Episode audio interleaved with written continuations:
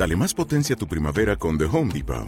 Obtén una potencia similar a la de la gasolina para podar, recortar y soplar con el sistema OnePlus de 18 voltios de Ryobi desde solo 89 dólares. Potencia para podar un tercio de un acre con una carga.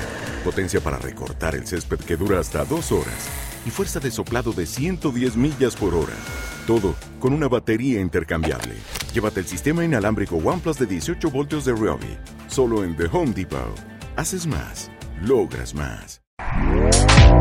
Este podcast forma parte de Evox Originals. Disfruta de este avance.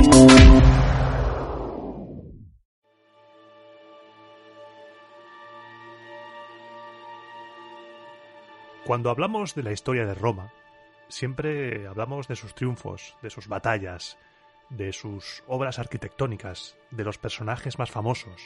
Pero cuando hablamos de Roma, solemos olvidarnos de una parte fundamental de su sociedad y de su economía, los esclavos.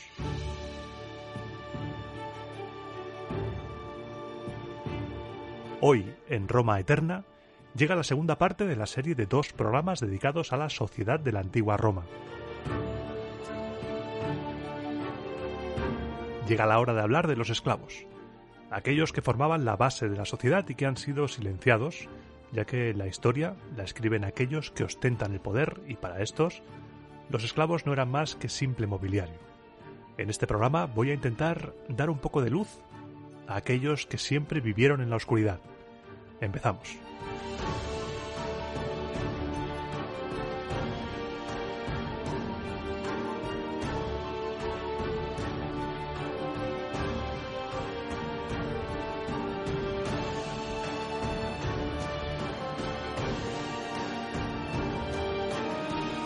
Tengo que reconocer que este programa ha sido un poco incómodo de preparar. No incómodo en plan, qué pereza, no quiero hacer esto, no. Me refiero a una incomodidad moral.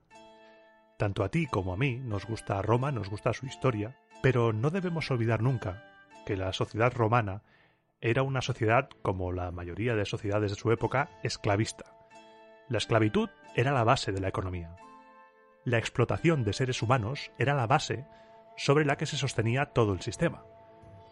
Y asomarse a esa parte de la historia romana desde nuestras reglas morales actuales es todo un reto, porque estamos de acuerdo tanto tú como yo que la esclavitud es algo horrible, es algo terrible.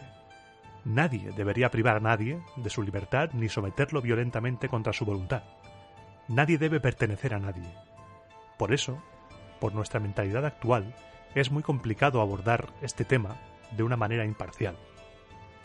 Cuando analizamos un periodo histórico, muchas veces solemos caer, yo me incluyo porque a veces también he caído, en algo en lo que es muy sencillo caer, en algo que se llama presentismo histórico. El presentismo histórico consiste en valorar ese periodo o ese hecho que estás analizando con las reglas morales de tu presente.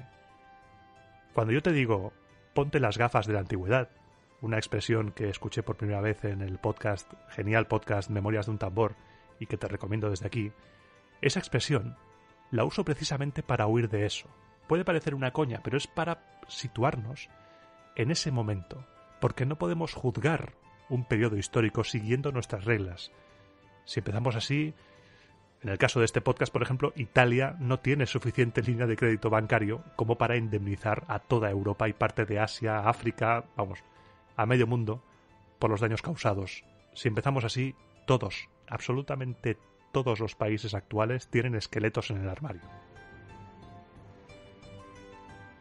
Cuando nos zambullimos en la historia debemos ser totalmente neutros a la hora de analizarla. Los historiadores solamente retratan un momento histórico, deben ser totalmente objetivos. El oficio de historiador, salvando las distancias, es como el de un periodista del pasado. Puede opinar, por supuesto, pero nunca juzgar desde su prisma moral del presente. Para nosotros la esclavitud es algo terrible, pero eso díselo a un patricio del siglo I. Te dirá que sobre sus herramientas parlantes decide él. Tampoco me quiero alargar demasiado en este tema del presentismo histórico, solo quería dejar claro ese apunte como aviso, porque voy a hablar de cosas muy serias. Por desgracia, la esclavitud no es algo del pasado. El mundo es un lugar cruel y oscuro, y todavía hay lugares en los que se utiliza mano de obra esclava, nunca lo olvidemos. Todavía tenemos esta lacra entre nosotros. Hoy va a ser complicado meter chistes, te aviso, pero se hará lo que se pueda. A veces la historia es incómoda, pero es la que es. Como dicen en el Ministerio del Tiempo, el tiempo es el que es y la historia es la que es. El objetivo de este programa es que tengamos claras un poco las características de la esclavitud en la antigua Roma, para que no caigamos en el error de confundirla con la esclavitud moderna. El fin es el mismo, sí, pero con muchos matices. Soy consciente de que este programa a veces va a ser un poco duro de escuchar, pero creo conveniente que pongamos los puntos sobre las IES en un tema tan profundo y del que se podía hablar tanto como es el de la esclavitud. Y hecha esta necesaria introducción, tú y yo nos vamos a quitar las gafas del siglo XXI las mías propias no me las voy a quitar porque si no, no veo. Y nos vamos a poner unas lentes que nos permitan a los dos analizar la esclavitud en la antigua Roma sin juzgar el pasado con nuestra moral actual.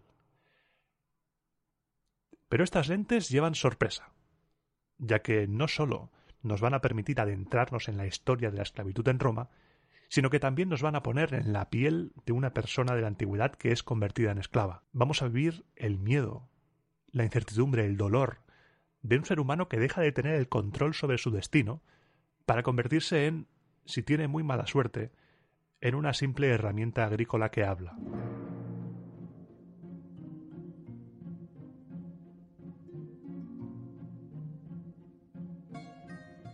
Lo primero de todo es situarnos lingüísticamente. En la antigua Roma, al esclavo se le llamaba servus y a la esclava servua y al dueño o la dueña se les llamaba respectivamente dominus y domina.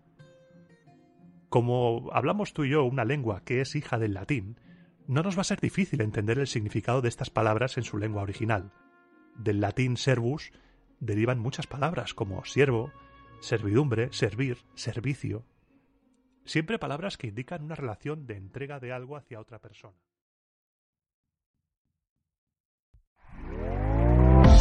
¿Te está gustando lo que escuchas? Este podcast forma parte de Evox Originals y puedes escucharlo completo y gratis desde la aplicación de Evox. Instálala desde tu store y suscríbete a él para no perderte ningún episodio.